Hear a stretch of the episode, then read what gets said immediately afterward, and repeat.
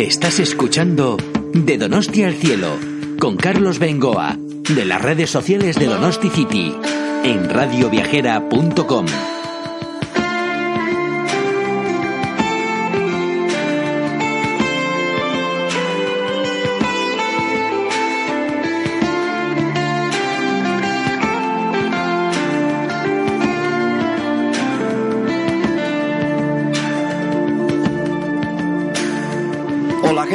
amigos de Radio Viajera? Un saludo de Carlos Bengoa desde San Sebastián. Ya sé que siempre os suelo dar un poquito de envidia con los paisajes que cada día vemos desde aquí, pero hoy lo voy a hacer también. Para empezar, en el momento de grabar este podcast, ha terminado el Festival Internacional de Cine de San Sebastián. Fue un puntazo y una gran sorpresa, entre otras muchas cosas no me voy a extender porque en su momento esperamos entrevistar al director del mismo, José Luis Rebordinos, pero ver la sorpresa que se llevó Penélope Cruz, premio Donostia 2019, cuando le entregaba el cantante de U2 Bono su premio. Nadie lo esperaba, yo no sé cómo consiguieron guardar esta primicia informativa en la organización, pero lo cierto es que sorprendió absolutamente a todos. Bueno, ya digo que en el momento de grabar este podcast eh, ha terminado el Festival Internacional de Cine, ahora mismo estoy paseando por el Cursal, están recogiendo todas eh, las eh, todos los carteles anunciadores de la película. Y tenemos una tarde en estos momentos en San Sebastián, finales de septiembre, Hemos tenido hasta 30 grados durante la tarde. Hay un temporal de olas precioso, precioso porque es de los que permite pasear por el paseo nuevo. Esta vez no nos han cortado el tramo de carretera. Y bueno, pues de cuando en cuando las olas saltan mojando a los turistas. Se está metiendo el sol en este momento por la costa de Zumaya, Guetaria. Voy paseando, ¿eh? mientras tanto por el paseo nuevo. Tenemos un manto de nubes en este momento sobre Higueldo y sobre toda la parte del monte Ulía, dominando por encima el monte Urgul, que quedaría a mitad camino, un manto de nubes que con la puesta de sol, con total seguridad, se nos van a poner de colores eh, rojos, eh, naranjas, va a ser un espectáculo. Y bueno, también es cierto que me están viniendo ya casi desde aquí los aromas del jamón. ¿Qué tiene que ver esto? Vamos a hablar enseguida precisamente del corte a cuchillo de jamón. Porque en Higueldo está una buena amiga que es Beli Simeón. Es una de las mejores cortadoras de jamón a cuchillo a nivel nacional e internacional trabajó con Arzac, entre otros muchos eh, restaurantes, y vamos a tener la oportunidad de ver in situ, desde el restaurante Alaya de Higueldo, ese restaurante que tiene un mirador fantástico sobre toda la Bahía de la Concha, cómo corta Beli Simeón el jamón qué técnicas se siguen y un poquito pues toda su carrera porque viene aquí a San Sebastián a hacer estas historias gastronómicas realmente importantes. De gastronomía, por cierto, hablaremos en otros programas porque terminado el Festival de Cine de San Sebastián empieza el de gastronomía. Eh, subiremos en el funicular hasta Higueldo y allí nos quedaremos porque nuestra siguiente invitada va a ser Margarita Martín.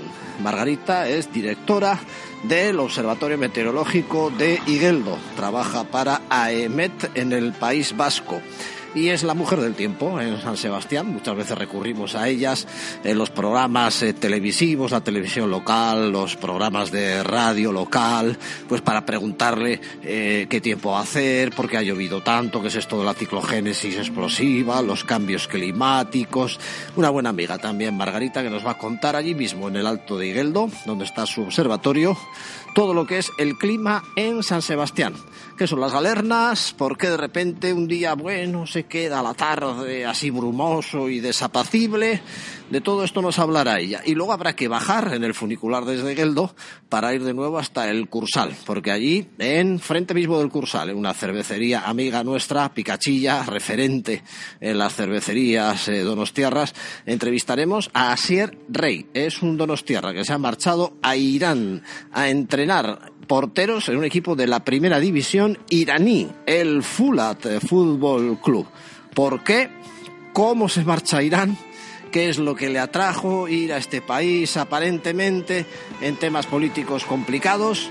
Todo esto en nuestros próximos minutos aquí en De Dorosti al Cielo, el programa de las redes sociales de Dorosti City.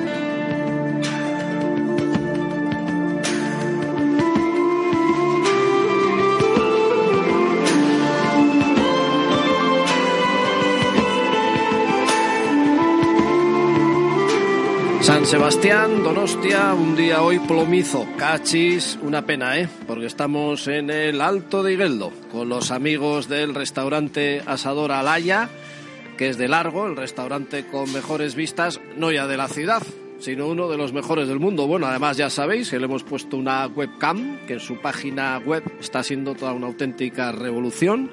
Restaurantealaya.com, la podéis seguir ahí porque tenéis imágenes de la Bahía de la Concha las 24 horas del día. Esto no solo durante el día, es que luego en Semana Grande con los fuegos artificiales que se van a poder ver en esa webcam, las regatas, el ambiente, los temporales de olas, que vamos a decir, porque desde aquí se ve toda la línea de lo que sería el Paseo Nuevo. Bueno, pues este extraordinario marco incomparable, pues lo estamos viendo prácticamente a diario, cada vez que subimos aquí al restaurante Alaya. Hoy me encuentro una sorpresa. Tengo que reconocer que, y además lo he escrito, ¿eh? lo he escrito en mi libro de rutas, que eh, yo por una alcachofa mato. Y tengo que reconocer que por el jamón bien cortadito también. Y ya puestos, porque eso, como está escrito, no miento, en plan de postres, el pastel ruso. ¿eh? Son las tres debilidades de un servidor. Y hoy me encuentro aquí un jamón de nivel, porque es de guijuelo, lo están cortando a cuchillo y eh, pues qué mejor ocasión que conocer detalles de cómo es este oficio. Eh, Beli Simeón ha venido aquí eh, después de 22 años cortando jamón, si no voy metiendo yo la pata. Beli, muy buenas. Hola, ¿qué tal? ¿Cómo estamos? Oye, a ver, ¿te animas a contarnos cosas de este bonito trabajo, agradecido supongo, en el que llevas muchos años? Pues sí, nada más nada menos como has dicho, 22 añitos. Es un oficio que nunca he terminado de aprender, pero muy agradecido. Siempre me toca trabajar en lugares como este, tan magníficos. y nada, aquí estamos para ofrecer un guijuelo 75% de raza ibérica y de bellota tienes acento andaluz que salta, ¿eh? Sí, sí, sí, que no se pierda la raíz. ¿Eres de? De Cádiz, soy de Cádiz. Eh, acabo de llegar aquí a probar a ver qué tal en esta tierra, que me gusta muchísimo, por cierto. Y nada, llevo dos semanitas y a probar a ver qué tal. Eh, ¿Desde Cádiz directamente o has estado en otros sitios también con esta experiencia? Bueno, soy de Cádiz, pero llevo muchísimo, llevo como 15 años fuera de Cádiz. Primero pasé por Madrid como embajadora de 5J, luego pasé por Ibiza para trabajar con los hermanos Adrián, de ahí a Barcelona y de ahí aquí. A ver qué tal. ¿Qué me dices? ¿Con los hermanos Adrián has estado? Con los hermanos Adrián, con Merasatei, tendría la suerte de ah. trabajar con grandes chefs y con grandes profesionales, sí señor. ya sabes que aquí hay grandes profesionales de la gastronomía, estrellas Michelin por todas partes. Pues encantada y con muchas ganas de conocerlos a todos, si puede ser. No, no, seguro, seguro que los vas a conocer. Bueno, eh, esto es un oficio tal cual, eh, perdóname que sea tan ignorante, porque eh, a mí me gusta el jamón, pero ya de todas estas cosas se me, se me escapan. te habrá pasado muchas veces me imagino. ¿Esto se estudia? ¿Dónde? Bueno, actualmente sí que hay profesionales que dan formaciones, eh, yo misma doy formaciones, pero yo no tuve esa suerte. Cuando yo empecé hace 22 años no se estudiaba, esto lo aprendí por oficio eh, familiar y ahí empecé a, a, aprender. y luego de ahí empecé con 5J y ahí fue donde terminé mi formación. Y en este momento ya sería una especialidad dentro de la gastronomía, habría dónde se aprendería esto.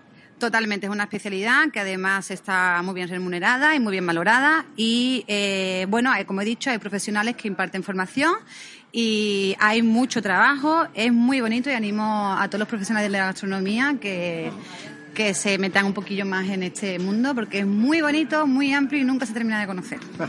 bueno, eh, por lo que me, pues me, decía Adolfo, lo que venía por aquí a su restaurante Alaya, eh, no suele ser frecuente mujeres en este oficio. Eh, no, afortunadamente a día de hoy sí que hay muchas más. Eh, yo puedo decir que fui una de las primeras locas que se metió en, en este mundo, pero actualmente sí que hay grandes profesionales y cada vez somos muchas más mujeres. Bueno, y aquí vienes a San Sebastián con idea de promocionarlo, eh, de quedarte, ¿qué? Bueno, vengo a San Sebastián primero porque me encanta la ciudad, me encanta la gastronomía. Eh, tengo un equipo en Barcelona de cortadores profesionales para eventos y formación para empresas y mi intención es trasladar lo que tengo en Barcelona aquí a Donosti, bueno, a todo el País Vasco si puede ser, claro. Ah, mira, qué bien, ¿no? como para que no te guste la ciudad con estas vistas que tenemos aquí y eso que el día hoy está plomizo, ¿eh? pero fíjate lo que se ve. Pues sí, sí, pero aún así es un placer estar aquí. me encanta, me encanta Donosti, me encanta la ciudad y desde aquí más todavía. No suele ser normal restaurantes o incluso eventos eh, ver cortadores de jamón a, cuchillo. Bueno, no sé si lo digo yo bien así. A cuchillo, sí, sí, totalmente. Vale, bien. No suele ser normal, ¿por qué? No, no es normal y además, eh, mira que aquí en Donosti hay mucha cultura de jamón, pero sí que es cierto que no me encuentro con mucho corte de a cuchillo en restaurantes. Y bueno, en Barcelona cuando llegué hace cinco años me pasó exactamente lo mismo, pero actualmente sí que se ha metido un poquito más esta eh, la conciencia de meter el jamón a cuchillo al restaurante porque es un servicio extra que está dando al comensal y es muy positivo, tanto para el comensal como para, para, para el empresario. Y vengo aquí con esa intención, para intentar eh, inculcar un poquito más el corta cuchillo en los restaurantes. Bueno, así de entrada, el olor ya nos llega, eh, no a través del micrófono, solo faltaría, pero yo ya estoy con el estómago de, de aquella manera. ¿Por dónde se empezaría? Danos así dos líneas maestras de cómo hacer un buen corte, hasta, hasta cuándo, qué tipo de de problemas te puedes encontrar según cortas. Bueno, con este, perdona, difícil porque es un jamón extraordinario. bueno, para empezar a cortarlo, depende de lo que vayamos a tardar en consumirlo. En casa se, aconseja empezarlo con la pezuña hacia abajo, que es la parte más curada. Pero bueno, si vamos a tardar una semana eh, en consumir el jamón entero, puedes empezarlo por donde quieras. Normalmente los cortadores profesionales empezamos a cortarlo con la pezuña hacia arriba, que sería la parte de la masa, que es la parte con más infiltración en el músculo. Sí. Y luego es muy importante tener un buen jamón, tener una buena mano y tener, por supuesto, un buen cuchillo y un buen jamonero. Es primordial. Si no tienes un buen cuchillo y un jamonero, por muy buen cortados que sea, tienes el trabajo bastante más laborioso. Entiendo que sabe diferente, ¿no? Cortarlo así, tal cual, que no que venga ya envasado. No tiene nada que ver el corta cuchillo con el corta máquina, porque también, es, también es cierto que depende de la máquina que lo corte, lo que hace es que te quema el jamón. Entonces pierde el, sabor es totalmente diferente. Lo que sí, por ejemplo, el envasado al vacío sí que cambia bastante, porque, bueno, al echar envasado al vacío pierde menos que si no lo envasamos, pero sí que pierde bastante más calidad. Ajá. Sobre todo el sabor y el aroma sí que cambia bastante. Oye, pues que triunfes aquí, nos va a agradar muchísimo. Que, primero que estés encantada de la ciudad y luego pues que tengas oportunidad. Ya dices que conoces a Martín Berasategui y a todos estos, si no ya te abriremos el camino para que sea más fácil.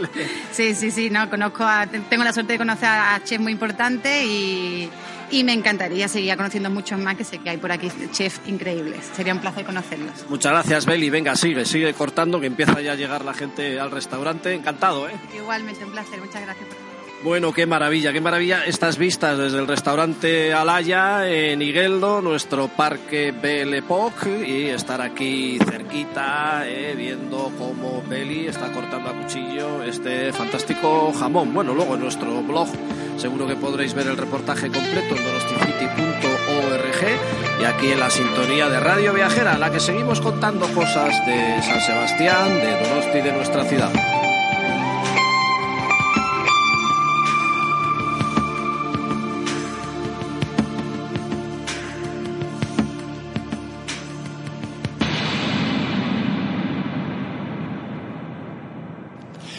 Donosti y el tiempo. Bueno, el País Vasco y el tiempo en general. ¿eh? Tenemos una tierra privilegiada, entre otras cosas, pues porque el clima, como decimos aquí, es muy así. De pronto dos días buenos, dos días malos, según lo que se considere bueno, según lo que se considere malo. Estamos en la playa, ahora en verano, y nos viene una galerna. De pronto está tres días de humedad. Ahora mismo estamos con ese sirimiri, no precisamente ahora, pero sí a primera hora de la mañana. Y estoy en concreto en el eh, Observatorio Meteorológico de Igueldo con su responsable, que es Margarita Martín, que yo no sé cuántas veces le habrán dicho aquello de eh, ¿qué, tiempo vamos a tener. Margarita, Margarita, muy buenas. Hola. ¿Cuántas veces te han podido decir, entre medios de información y amigos también y familiares, qué tiempo tenemos esta semana? Ah, miles, miles. ¿Y cómo se lleva eso? Pues bueno, se hace un poco pesado, porque siempre es la misma pregunta, pero también es una forma de no entrar en terrenos conflictivos porque además en estos tiempos con los WhatsApps, con las redes sociales y demás, pues seguro que incluso algún familiar te dirá, oye, mañana vamos a ir a hacer esta excursión, ¿qué tiempo vamos a tener? Ah, sí, eso preguntan mucho, siempre, sí, sí, siempre. Luego te vuelven a llamar diciendo que te has equivocado o no te has equivocado, acertaste. Normalmente es, pues, la gente es poco agradecida. Da mucho juego hoy en día el tema de la meteorología tengo la sensación, a mí es un tema que me gusta desde siempre, pero sí tengo la sensación, eh, no ya que todo el mundo, como en fútbol y de medicina, opine también del, tiempo, todo el mundo sabe lo que va a hacer y por qué, ¿no? Eh, pero sí está muy de moda el tema meteorológico a nivel de informaciones en los espacios televisivos, que ya no son cinco minutos, ya son media hora, incluso más. ¿Está de moda el tema meteorológico? O que sí está de moda.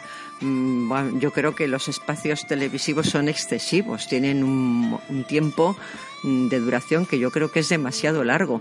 Hay interés por la meteorología, mucho interés, mm, pero también veo que el interés es de tipo personal, es decir, no es que haya aumentado el interés por el estado de la atmósfera, ni por el estado de la mar, ni por el estado del suelo natural, no. Ese interés yo creo que no ha aumentado. Eh, lo único que ha aumentado es el interés por cómo me afecta a mí el estado de la atmósfera. Ese es, un interés que yo creo que tiene un sesgo de egoísmo. Eh, no es lo mismo acertar el tiempo aquí en el País Vasco que acertarlo pues igual por el sur o en las Islas Canarias. Bueno, ya si nos vamos a otros países donde siempre hace lo mismo, eh, ¿por qué es tan así el tiempo en el País Vasco?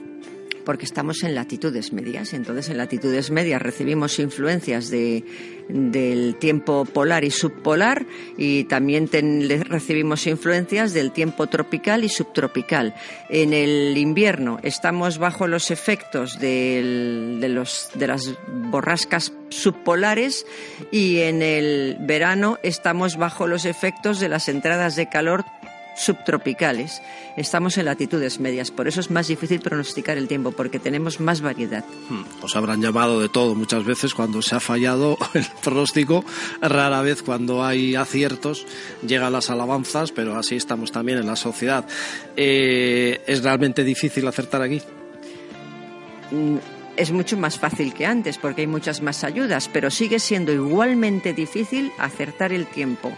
En un lugar pequeño, y en un periodo de tiempo reducido, porque eso es lo que le interesa a la gente. ¿Qué tiempo va a hacer el día o si me puedo arriesgar a hacer un concierto al aire libre a las 11 de la noche en la playa de la Zurriola, por ejemplo? eso es lo que es difícil de acertar, porque pocas veces en nuestra zona hay una estabilidad atmosférica suficiente para asegurar que todo el día va a hacer el mismo tiempo. Entonces, como el tiempo es muy variable, si te piden el pronóstico de un día, puedes decir que puede haber muchas nubes, que al mediodía habrá claros, que a partir de la tarde tiende a cerrarse y que habrá lluvias intermitentes. Pero dicen sí, pero ya a las 11 de la noche en la playa de la Zurriola va a llover y esa es la respuesta difícil. No, muchas veces pronosticáis lo que va a hacer en Guipúzcoa, pero en San Sebastián entra la galerna, se nubla y lo mismo en Andoain está el día despejado. Os habrá pasado también, ¿no? Habéis fallado y, mira qué, qué día de nubes en Donosti y en Andoain, en cambio, pues está buen tiempo. Sí, porque cree la gente que, en el tiempo que hace en su zona está generalizado a toda la provincia, pero no es así.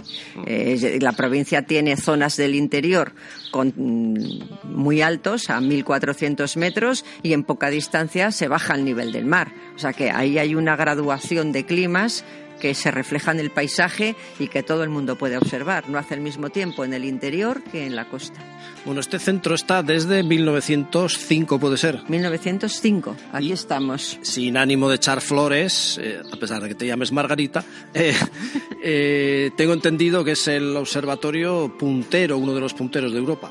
Pues sí, mira, somos el observatorio con la serie climatológica que ya es centenaria porque tenemos 100 años acreditados de observación meteorológica. Luego, somos el único que observa el estado de la mar tres veces al día y que lo facilitamos en los partes meteorológicos. Y somos el único de toda Europa ¿eh? que da la temperatura del agua del mar en el parte del mediodía. Así que em, seguimos haciendo lo que hacía Orcolaga, mirar al mar. Es un observatorio que es meteorológico y marítimo y es el único ¿eh? Observatorio meteorológico y marítimo que sigue atendido todos los días del año y 24 horas. Sí, porque estáis en un lugar privilegiado, en Igueldo, mirando al mar, el viento sur, que lo tendríamos en la espalda. Estamos casualidad justo en la estatua recuerdo a Orcolaga, quien, eh, que fue quien puso esto en marcha a nivel estatal ¿También fue pionero este centro o había ya otros en España? No, ya había otros. Lo que este, la vocación de Orcolaga era la predicción de galernas. Existía desde 1881 existía un servicio meteorológico incipiente en Madrid, en el Parque del Retiro, pero que no podía dar predicciones costeras ni, ni marítimas, no tenía información para hacer eso. Luego este, ese centro se fue desarrollando muy lentamente y la meteorología realmente cuando avanzó fue a partir de la Primera Guerra Mundial. Y esos avances Orcolaga ya no los llegó a ver porque murió en 1914, al inicio de la Guerra Mundial. No hubo en esas fechas una galerna muy famosa aquí que se cobró muchas vidas de gente de que, a pesar de que él había previsto esa galerna, pues no le hizo caso y salió a la mar, ¿puede ser? En 1912. 12. 1912. No hubo muertos en la, en la flota pesquera guipuzcoana, los hubo en la vizcaína porque Orcolaga había tenido una disputa bastante considerable con la Diputación de Vizcaya y las predicciones de Orcolaga no llegaban a Vizcaya. Bueno, Margarita, esto del cambio climático que tanto se habla, o crisis climática ahora que se le quiere cambiar el, nombre, ¿cómo lo encajas? Cuando hay una tempestad fuerte o es una ola de calor como la que hemos tenido, enseguida hay tendencia a decir, es que está cambiando el clima.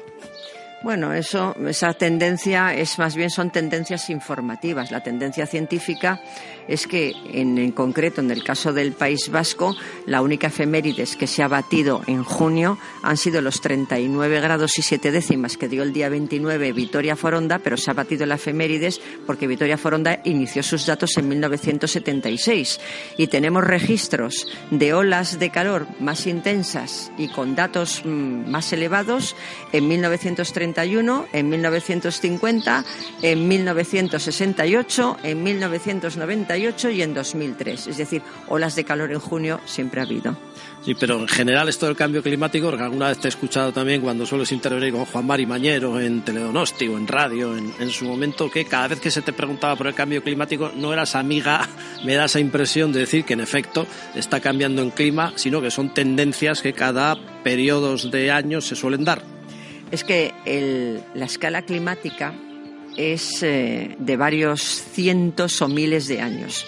Nosotros estamos hablando de los cambios climáticos con escala humana, es decir, la vida de una persona, 90 años, que, este observatorio tiene 100 años, cuando el clima de la Tierra existía antes de que apareciera el hombre. es que el hombre solo lleva un millón de años sobre el planeta y el planeta tiene 4.600 millones de años. Es decir, que hablar del clima, que está cambiando el clima del planeta, incluso referido al último millón de años es irrisorio, porque el planeta tiene 4.600 millones de años y la escala de medición no puede ser humana, ni siquiera desde que hay registros, porque hay registros desde hace ciento y poco años, y hace ciento y poco años hacía, había pocos registros, uno de ellos era el de y si te pones a mirar esos registros, se encuentran datos, mm, bueno, parecidos a los actuales mm. en el pasado. Se encuentran datos del clima. Otra cosa es la crisis ecológica provocada por la especie humana. Ese es otro tema, otro tema. Y eso sí que es un, tema verdaderamente duro y al que hay que hincarle el diente en serio.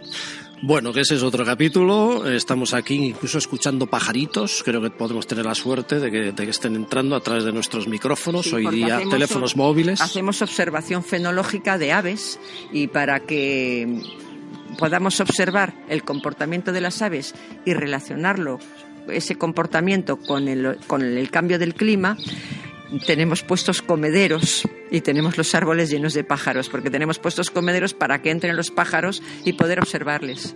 Muy bien, pues muchas gracias Margarita, que te sigan preguntando eso, de qué tiempo va a hacer mañana o esta semana o de aquí a un mes, que ya hoy se preguntan las cosas de aquí a un mes. Esto es imposible acertar, ¿no? Sí, es imposible. Eh, bueno, las tendencias, eh, tienes que recurrir a la estadística, nada más. Gracias Margarita. De nada, a vosotros.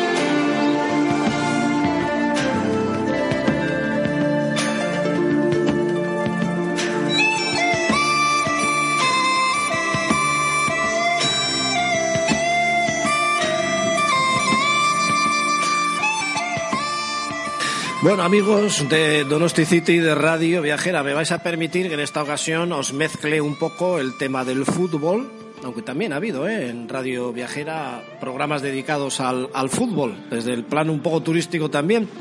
Pero vamos a mezclar fútbol con eh, turismo, con viajes, que es de lo que se trata. Estamos, eh, vamos a entrar además con un buen amigo, Asier Rey, al que le voy a saludar en primer lugar. Asier, muy buenas. Muy buenas, Carlos, ¿qué tal? Mira, vamos a entrar, de hecho estábamos entrando ya aquí a nuestro Picachilla, justo enfrente del Cursal, está fenomenal cervecería, buenos amigos, casi vamos a llamar ya las tertulias del Picachilla, como además son muy futboleros aquí, pues casi me parece el escenario ideal para que nos cuentes eh, cómo un Donostiarra puede ir a entrenar, en este caso porteros, que es lo tuyo, a Irán, casi nada. Bueno, eh, como bien sabes, yo llevo años ya dedicándome a, este mundo, al mundo de la portería, y bueno, tras dos años en el Eibar eh, me salió esta oportunidad de poder salir fuera y no me lo pensé. Yo soy una persona que, que me guío por impulsos y bueno, eh, vi una bonita oportunidad, un país que, bueno, que desde aquí parece que, que hablas de Irán y te echas las manos a la cabeza, pero bueno, ya me habla mucha gente y me he enterado que ahí la vida es muy tranquila, que la gente es muy amable y bueno, son cosas que me llevan a, ir para allí también. Vamos a hablar, por supuesto, de qué esperas encontrarte allí en Irán, porque todavía no has cogido el avión para marcharte, pero ya se da prácticamente por hecho. Cuéntanos un poquito tu, tu vida como portero que has sido en tus años de, de jugador, no tan lejanos, porque eres joven. ¿Cuántos años, por cierto? 28. Fíjate, ya con 28 años, haciendo, haciendo las maletas por, por países como Irán. Cuéntanos un poquito tu experiencia como portero de jugador y luego eh, por qué sigues estudiando el tema de la portería, te especificas en entrenamiento de porteros, por dónde has estado. Bueno, yo comencé, desde muy pequeñito me gustaba la portería y comencé en el cole, en Munday, eh, jugando ahí.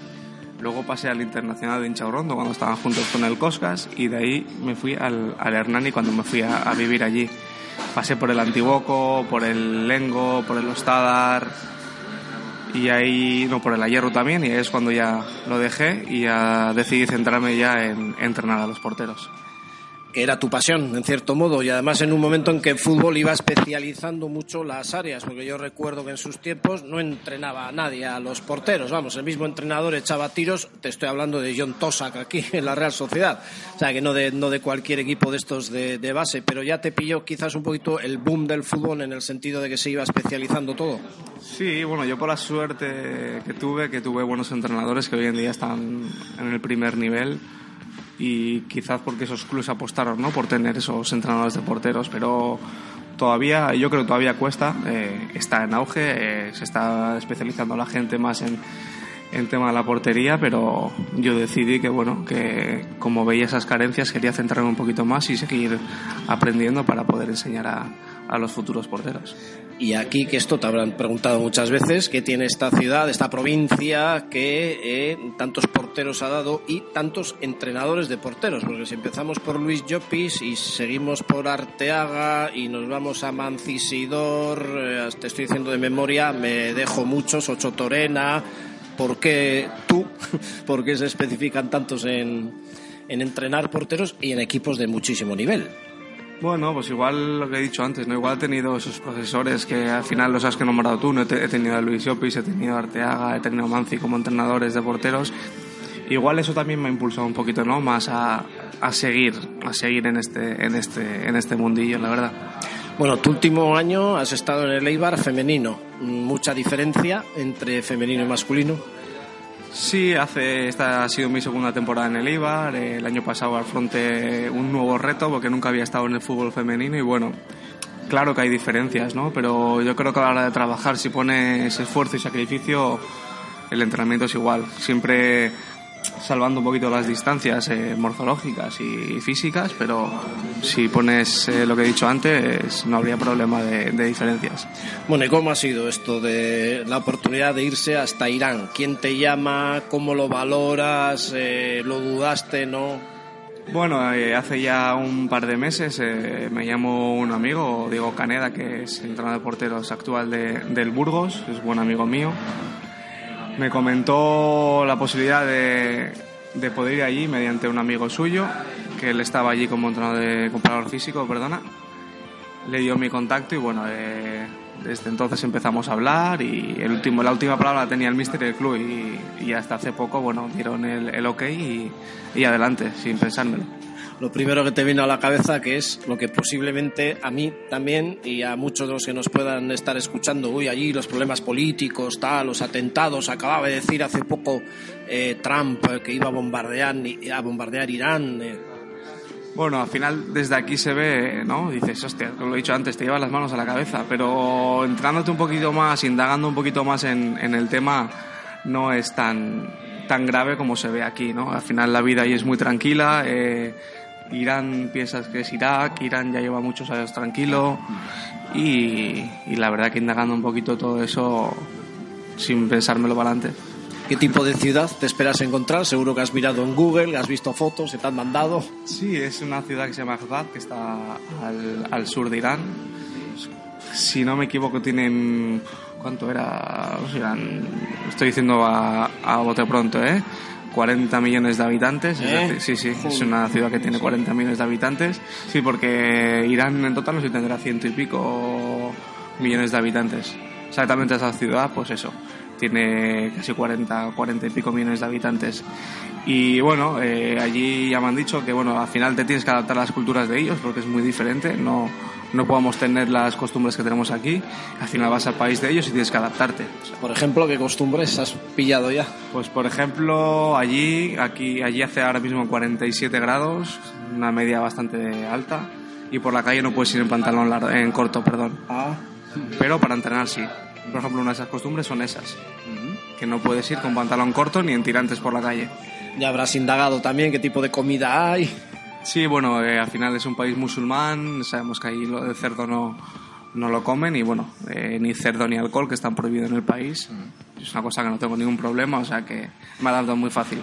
Es un equipo de los punteros allí, el Fulat Fútbol Club. Eh, no sé si decirlo así, hasta hace un año o dos, de los que dominaban la liga. Tienen un estadio espectacular ya lo veremos en los vídeos que colguemos en nuestro blog, en donosticity.org, pero que había bajado el nivel eh, en el último año, en los últimos dos años, quieren volver a estar arriba, ¿no? Más o menos. Sí, eso es. Este año han cambiado el cuerpo técnico entero, por eso, bueno, eh, va Nekunam eh, como entrenador al equipo, que bueno, que fue un exjugador de, de Osasuna, así la gente sabe un poquito de fútbol y él se lleva su cuerpo técnico y bueno, les faltaba un entrenador de porteros y querían hacer un, cambio radical y bueno, he tenido la suerte de, poder ser yo. Un estadio, sí, he dicho, de, capacidad para 40.000 personas, puede ser un poco a ojo por lo que hemos visto, pero vamos, un ambientazo de fútbol terrible. ¿eh? Sí, sí, eh, los pocos vídeos que he podido ver, eh, va mucha gente al estadio, me han dicho que se vive mucho del fútbol allí y que eso, que tanto para, vamos a decir, ¿no? Pues para bien por lo mal, que son muy radicales en ese sentido y que van a muerte con el equipo. ¿Y pues, van a exigir ganar la liga? ¿Os han dicho ya las pautas o a ver qué pasa este año también? No, bueno, yo eso no lo he hablado, ¿no? Pero viendo un poquito y tanteando un poquito, creo que el, el objetivo del club es estar arriba. Eh, no sé cuál puede ser ahora mismo el objetivo, porque con el míster he hablado, pero no hemos hablado de, ese objetivo. Yo creo que cuando vayamos allí se, se aclararán un poquito más las cosas, pero bueno, yo creo que uno de los objetivos será estar arriba en la liga. Y allí vas, pues eh, obviamente, con un plan de sueldos, de eh, te ponen casa también allí para vivir. Eso es, ahí me ponen el alojamiento, me dan el sueldo y... ¿Coche también te ponen? Bueno, eso es, mira, yo, yo me he sacado, el, por si acaso, el, carnet internacional para poder conducir allí, pero bueno, el, el preparador físico que ya ha estado dos o tres añitos allí en, en Irán me ha dicho que no hay quien conduzca allí, que es, que es de locos, que es una locura poder conducir allí, o sea que no creo que, que me haga falta. Muy bien, pues ya nos contarás, Asier, menuda experiencia ir de un Eibar eh, no lo digo en tono despectivo ni, ni, muchísimo menos, pero que mueve menos volumen de gente eh, en este momento, el fútbol femenino, a de repente estar en un estadio de un club que ha sido puntero, en este caso en Irán, con toda la afición volcadísima y que te tiene que impresionar, es un poquito también, ¿no? No sé si eres el primer partido o el segundo, madre mía, donde me he metido. Sí, bueno, a mí yo soy una persona que le gusta afrontar los, los retos. Eh, gracias a este año en el Eibar pues hemos visitado algún campo de primera también, no con esas magnitudes de, de gente. Pero bueno, eh, con ganas, eh, hemos suele el toro por los cuernos y adelante. Muchísima suerte, así ya nos contarás. Muchas gracias, Carlos.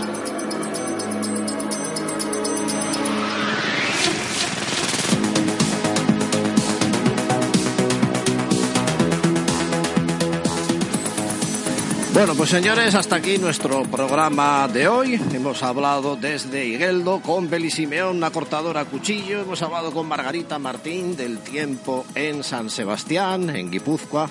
Y hemos hablado de por qué un Donostiarra se marcha a entrenar porteros en un equipo iraní que acaban de escuchar todos nuestros amigos. Ya sabéis que estamos en las redes sociales de Donosti City, en donosticity.org, que estamos en Twitter, en Facebook, en Instagram, en LinkedIn, no tenéis más que buscarnos, estamos en todas las redes sociales y en breve vamos a editar un libro, a publicar, mejor dicho, porque ya está editado, ya está en imprenta y lo vamos a presentar en muy poquito tiempo. 20 rutas fascinantes por el País Vasco, así se llama contexto creo que atractivo para seguir, con muchísima fotografía. Y sobre todo no son las páginas amarillas, es decir, que no hay bares, restaurantes, hoteles, todo esto que al final termina por aburrir y por cansar. Texto puro y duro. 350 páginas nos hemos animado a hacer, ya digo que con una fotografía excepcional. Pero todo esto será otro cantar. De momento, desde Donosti, desde San Sebastián, nos despedimos por hoy. Muchas gracias a todos y un saludo de Carlos Bengoa. 阿虎